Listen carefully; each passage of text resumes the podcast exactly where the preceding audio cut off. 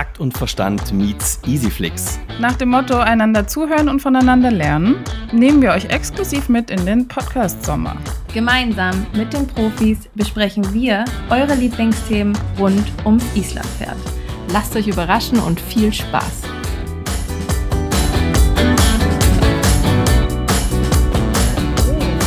Tobi, heute bist du mit mir im Sommer-Special Takt und Verstand meets Easyflix. So ist es, fit? Svenja Schrägstrich Melanie.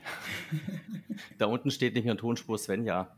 Oh nein, wahrscheinlich nein. hat sich jetzt jeder hier auf Svenja gefreut und jetzt komme ich. Das ist ähnlich wie alle haben sich auf Lisa gefreut und jetzt komme ich. Ja, genau. Wir teilen dieses Schicksal gemeinsam. wir sind aber nicht alleine. Tobi, wen haben wir heute dabei? Ja, eigentlich besser bekannt als die Frau Wandertölterin, denn die Nina Schmitz ist heute bei uns. Und unter dem Namen Nina Schmitz kennt man sie vielleicht weniger, aber ihren Account kennt bestimmt jeder Easy-Fan. Aber Nina, stell dich doch trotzdem noch mal kurz vor. Ja, hallo zusammen erstmal. Ja, also Namen haben wir gerade schon gesagt. Mein Name ist Nina Schmitz. Ich bin Pferdetrainerin jetzt seit, ja, also hauptberuflich jetzt schon seit einigen Jahren. Ich glaube, so auf ein Dutzend komme ich locker. Ähm, trainiere aber Pferde schon seit über 20 Jahren mittlerweile.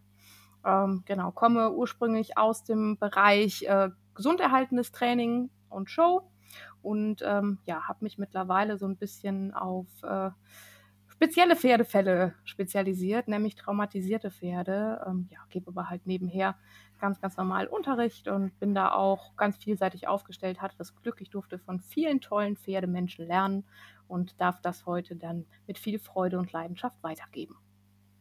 Und diese Leidenschaft verfolgen wir auch sehr gerne auf Instagram. Also für alle, die da noch reinschauen wollen, folgt der Nina. Ähm, jetzt hast du ja auch noch ein ganz besonderes Steckenpferd, über das wir heute ein bisschen sprechen wollen. Und zwar ist es eine wunderbare Trainingsmethode, die man auch nicht geritten sehr, sehr gut machen kann. Oder es geht eigentlich auch nur nicht geritten. Genau. Und zwar ist es das Thema Doppellonge. Ja. Ähm, Tobi, Doppellonge und du, seid ihr Freunde? Na, das Schöne ist ja, ich bei EasyFlix, ich probiere ja alles aus. Ein bisschen wie bei Jackass, ja. Das heißt, ich mache alles. Mit der Doppellonge habe ich in der Tat kaum bis gar keine Erfahrung. Deswegen bin ich erst recht gespannt, weil ich denke, auch diese Übungen bringen ja einen weiter. Also von daher, warum überhaupt Doppellongen-Training, Nina? Warum? Ja, also ich sag mal, die Doppellonge bietet uns natürlich eine Vielzahl von Möglichkeiten. Also ich sage mal, das ist wie Reiten ohne Reiten. Also ich habe viel, viel mehr Möglichkeiten, weil dadurch, dass ich an zwei Leinen arbeite, die natürlich so ein bisschen sind wie die Zügelhilfen, die ich normal als Reiter habe, habe ich natürlich deutlich mehr Einfluss aufs Pferd, wie wenn ich nur eine Longe dran habe. Ja, ich kann das Pferd, je nachdem, welche Verschnallung ich nutze, viel leichter biegen und stellen. Ich kann es besser einrahmen, ich kann es besser unterstützen. Ähm, ja, je nachdem, was ich für ein Pferd habe, welche Verschnallung ich nutze, ist die Doppellonge auch ein wertvolles Korrekturmittel. Ja, es gibt halt Pferde zum Beispiel, die sich an der Longe einfach ja, aus Gewohnheit losreißen, das immer und wieder tun. Und an der Doppellonge kann ich solche Pferde zum Beispiel wunderbar korrigieren, weil ich einfach viel mehr Kontrolle über das Pferd habe. Und dann ist es für uns, das ist eigentlich so der Hauptzweck, wofür ich sie nutze, neben der Gymnastizierung, die mir sehr wichtig ist, ähm, auch eine super wertvolle Vorbereitung für sämtliche Jungpferde, bevor sie unter den Sattel gehen, aber auch für die Fahrpferde, bevor sie vor den Wagen gehen. Ja, den Vorteil, wenn ich ein Jungpferd habe, das ich anreiten will, wenn ich es vorher an der Doppellonge schon ein bisschen ausgebildet habe, kennt es bereits ähm, die Zügelhilfen. Das heißt, wenn ich mich als Reiter draufsetze, ist es wirklich nur noch das Reitergewicht, was das Pferd nicht kennt. Es kennt bereits eine Lenkung, es kennt Stellung und Biegung, es kennt eine Anlehnung. Dementsprechend brauche ich als Reiter auch gar nicht mehr so lange an der Longe reiten am Anfang oder als Handpferd oder oder, weil das Pferd die Hilfe schon kennt. Ja, ich muss es nur noch so ein bisschen an den Schenkel gewöhnen und dementsprechend kann ich halt viel früher frei und damit auch mehr geradeaus und nicht so viel auf der Kreisbahn reiten, was natürlich bei jungen Pferden wahnsinnig ähm, sinnvoll ist. Ja, und für die Fahrpferde, glaube ich, erklärt sich das so ein bisschen von selber. Die arbeiten ja nun mal in ihrem Job vorm Wagen auch an zwei langen Leinen und da ist die Doppellonge natürlich die perfekte Vorbereitung. Sehr, sehr schön. Und eigentlich ist es ja auch für jedes Reitpferd nochmal eine willkommene Abwechslung, wenn man mal ohne Reitergewicht nochmal was trainieren möchte oder ein bestimmtes Thema korrigieren möchte. Auf jeden Fall. Also das kann ich auf jeden Fall empfehlen. Äh, empfehlen. Das ist auf jeden Fall für den Muskelaufbau super, grundsätzlich, weil das Pferd natürlich den Körper erstmal instand, äh, ja, dazu instande bringen muss, den Reiter auch zu tragen. Und die Muskulatur dafür kann ich an der Doppellonge wunderbar aufbauen, sodass das Pferd dann einfach in der Muskulatur viel besser dasteht und mit dem Reiter viel besser ähm, umgehen kann. Es kann, lernt sich besser auszubalancieren, was mir als Reiter natürlich auch entsprechend ähm, hilft. Und ich kann zum Beispiel auch Taktunreiten, Taktfehler, die sich unterm Reiter ergeben haben, korrigieren. Zügellahme Pferde lassen sich an der Doppellonge wunderbar korrigieren. Also ich kann viele Probleme, die ich vielleicht von oben nur fühle, aber nicht sehe, entsprechend am Boden nacharbeiten, weil ich natürlich von der Seite einen Gesamtblick auf das Pferd habe und dann natürlich auch das Pferd ganz anders wahrnehme und sehe und eben nicht nur fühlen muss. Wie schwierig ist dann die Arbeit mit der Doppellonge? Also wenn ich jetzt sozusagen als Neueinsteiger das machen möchte, dann sollte ich ja schon auch wissen, wie das Ganze zustande kommt und nicht einfach mal einschnallen, sondern was wäre da dein Tipp, sich dann erstmal auch richtig beraten zu lassen, ähm, bevor man da selber die Doppellonge wie so ein Paketschnur verwendet? Das auf jeden Fall. Also ich sage immer, ein unerfahrener Longenführer und ein unerfahrenes Pferd an der Doppellonge, das kann sehr schnell nach hinten losgehen. Weil die Pferde kommen auch schon mal auf die Idee, unerwartet abzubiegen, sich in die Longe einzurollen oder oder. Und wenn ich zwei Leinen habe und stehe vielleicht dann auch noch mit den Füßen drin oder ähnliches, dann kann das natürlich brandgefährlich werden. Deshalb soll das aber Le die Leute natürlich nicht abschrecken, das zu tun. Also ich finde es ganz wichtig. Ich sage mal, der größte Fehler überhaupt ist etwas aus Angst vor Fehlern überhaupt nichts zu tun. Ne, man kann das wunderbar lernen. Man holt sich am besten einen erfahrenen Menschen an die Hand oder, wenn man die Möglichkeit hat, sucht man sich ein Pferd, was das schon kennt. Was einfach routiniert ist an der Doppellonge, dass ich es mit einem routinierten Pferd als unerfahrener Longenführer erstmal lernen kann und dann an mein unerfahrenes Pferd weitergeben kann. Ist schon allein deshalb sinnvoll, weil es an der Doppellonge unheimlich viele verschiedene Verschnallungsmöglichkeiten gibt. Wir haben eine direkte Verschnallung, wir haben Umlenkverschnallungen, wir haben eine Remontenverschnallung, die dem Namen nach eben für unerfahrene oder junge Pferde geeignet ist. Ähm, ich kann auf verschiedenen Höhen verschnallen, je nachdem, ob ich lieber in die Aufrichtung oder in die Dehnung gehen möchte. Und all das muss ich natürlich wissen, damit das für mein Pferd natürlich dann am Ende auch effektiv ist. Genau, jetzt hast du schon eine effektive Doppellongenarbeit angesprochen. Und das bringt mich jetzt dazu, dich zu fragen, welche drei Schritte brauche ich, um eine gute Doppellongeneinheit zu erarbeiten? Also zunächst mal habe ich natürlich die Vorbereitung. Das ist ganz wichtig. Also das Pferd sollte an der einfachen Longe definitiv alle drei Grundgangarten sicher beherrschen. Wenn ich einen fließenden Handwechsel machen kann, dann hilft mir das an der Doppellonge je nach Verschnallung später auch. Das ist gar keine Frage, aber das ist so etwas, was mir persönlich wichtig ist. Es sollte natürlich die Zäumung kennen, Longiergurt kennen, also alles, was ich an Ausrüstung für die Doppellonge brauche. Das ist erstmal so die Grundbasis, die ich voraussetze. Dann ist es natürlich wichtig, das ist schon mal Schritt zwei, ich brauche die richtige Verschnallung für mein Pferd. Ja, ich kann mit der falschen Verschnallung das Pferd natürlich auch negativ beeinflussen. Es gibt Pferde, die kommen mit einer direkten Verschnallung nicht so gut klar, die brauchen eher eine Remontenverschnallung. Also da muss ich natürlich gucken, was hat das Pferd für eine Problematik, welche Verschnallung eignet sich dann. Und dann ist es natürlich wie beim Reiten im Grunde auch. Das Pferd sollte über den Rücken gehen mit einer aktiven Hinterhand. Das heißt, ich muss natürlich gucken, was gebe ich vorne für Paraden, inwieweit nehme ich das Pferd auf, wie weit muss ich nachtreiben.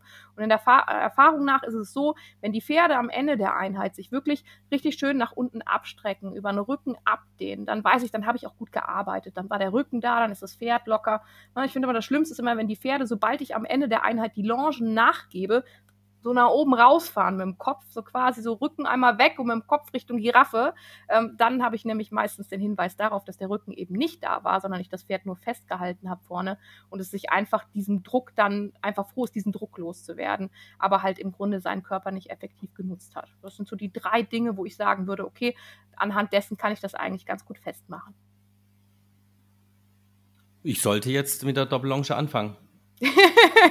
du bist herzlich eingeladen, Tobi. Wenn ihr mal in der Nähe seid, kommt gerne vorbei. Wir haben genug äh, Probanden, die dir das gerne näher bringen. Finde ich super. Ich finde alles, was letztendlich dem Pferdewohl gut tut, sollte man probieren. Äh, ich gebe zu, früher hätte ich sowas mir überhaupt nicht angetan oder angehört, weil ich mhm. mir sage, das brauche ich nicht, das ist nicht meins. Mittlerweile sage ich mir, ich probiere alles aus wenn es nachher dem Pferd eben gut tut. Und ich sehe die Arbeit äh, mit der Doppellonge und ähm, sehe da auch äh, Erfolge bei den Pferden. Also von daher würde ich sagen, ausprobieren. Ja, auf jeden Fall. Also es ist eine unheimliche Bereicherung. Also ich habe ja jetzt persönlich auch mit kleinen Ponys zu tun, zum Beispiel mit Shetland-Ponys. Da sitze ich natürlich nicht drauf. Klar, ich bin ein erwachsener Mensch, bin zu groß und zu schwer. Trotzdem wollen diese Pferde gefördert werden. Ich habe meine ähm, frühere Stute, die war auch als Showpony mit mir auf der Equitana, in der Abendgala und alles Mögliche. Die habe ich tatsächlich an der Doppellange bis hin zu halben Tritten und Anspr ähm, Schulsprünge ausgebildet, ohne dass ich da jemals drauf gesessen habe. Und da sind wir wieder bei diesem Punkt, den ich am Anfang schon angesprochen habe. Es ist wie Reiten ohne Reiten. Ich habe im Grunde sämtliche Möglichkeiten. Ich kann Fahren vom Boden aus machen, das heißt, ich laufe mit Abstand hinterher, gehe ganze Bahn, mache Hufschlagfiguren, Seitengänge, was auch immer. Ich kann natürlich auch auf dem Zirkel arbeiten und bleibe in der Mitte stehen. Es ist so vielfältig und definitiv eine große Bereicherung für Mensch und Pferd.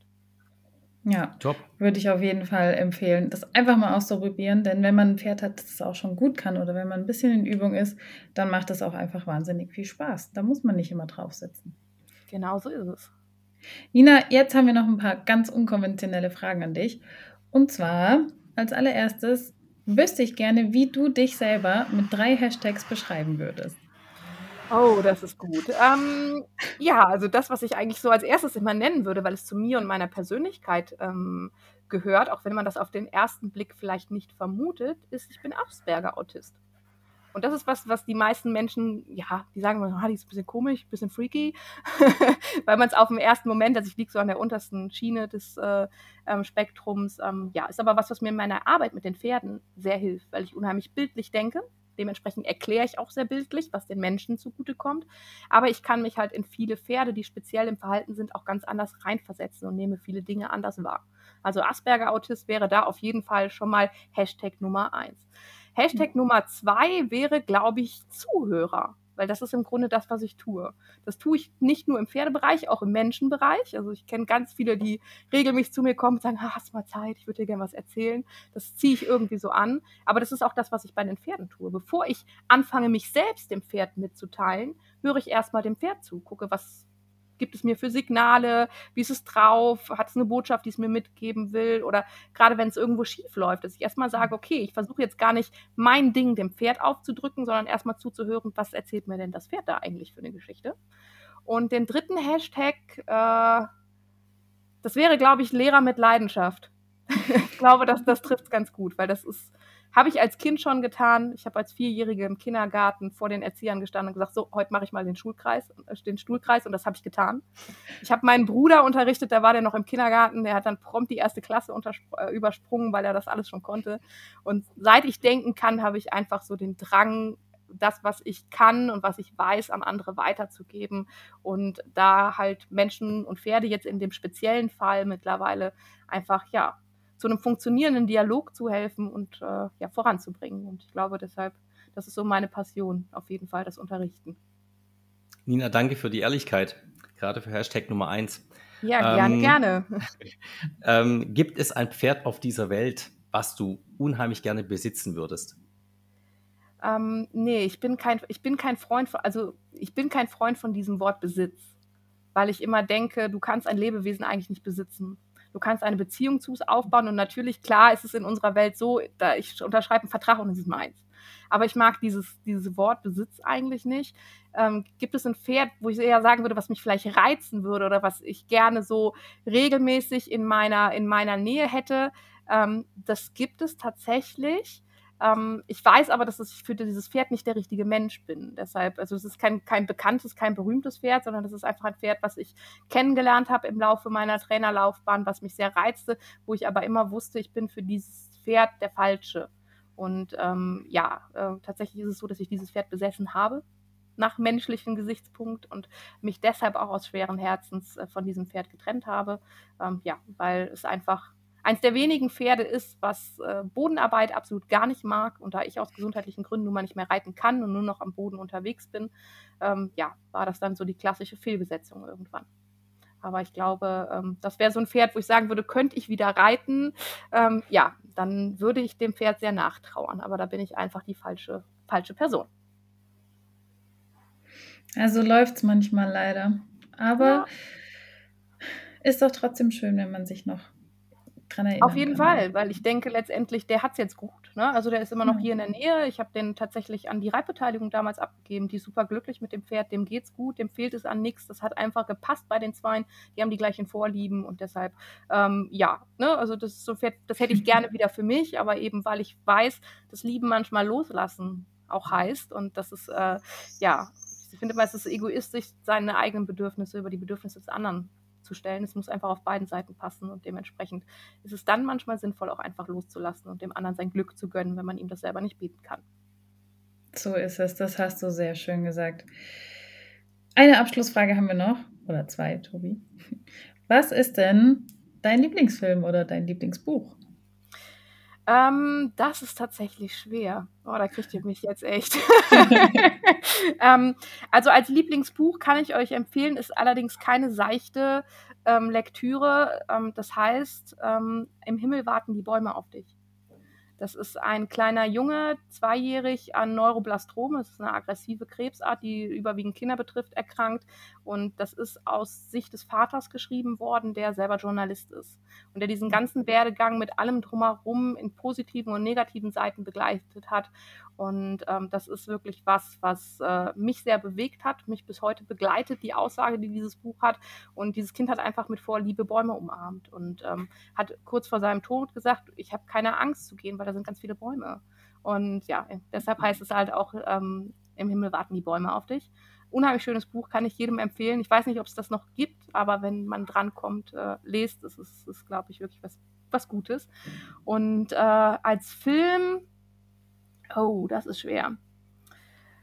Was Düsteres, glaube ich. Es ist, glaube ich, ganz komisch, dass man sowas als Lieblingsfilm hat, aber ähm, es gibt einen Film über ähm, ja, Killerwale, über Orcas, Blackfish. Das ist eine zweiteilige Doku ähm, geht so ein bisschen auch darum, was Menschen aus diesen Tieren machen, indem sie in Gefangenschaft geraten sind und unter welchen Umständen diese äh, Tiere in Gefangenschaft kommen.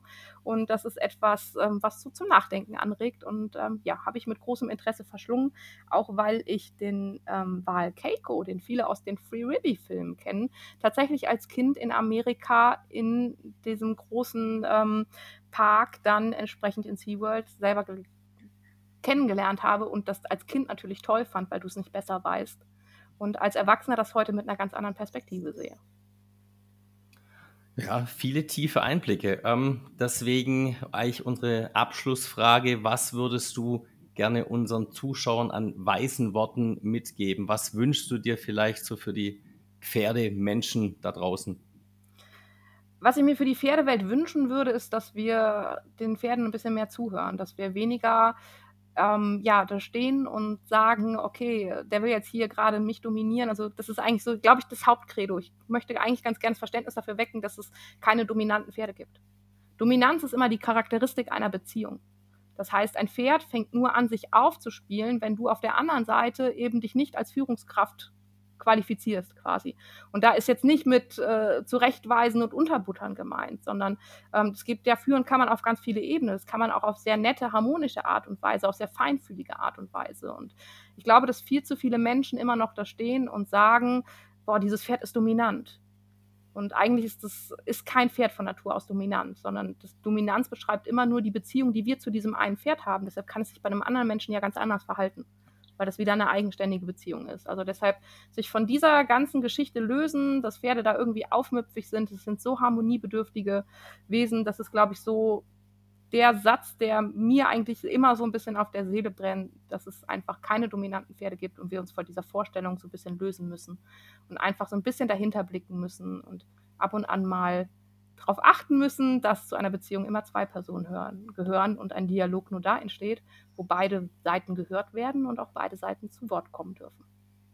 Ja, das waren sehr, sehr schöne Abschlussworte, Nina. Ein Plädoyer fürs Zuhören, würde ich mal sagen. Ja. Vielen, genau. vielen Dank, dass du da warst. Sehr vielen gerne, Dank es hat mir deine Freude gemacht. Worte, ja. Also ich würde sagen, wenn du nicht eine Pferdefrau mit Leib und Seele bist, dann weiß ich auch nicht. Also vielen Dank, dass du uns diese Fragen auch so ehrlich beantwortet hast. Sehr gerne. Macht's gut. Einen schönen Abend ja. euch. Gut. Tschüss, Nina. Tschüss.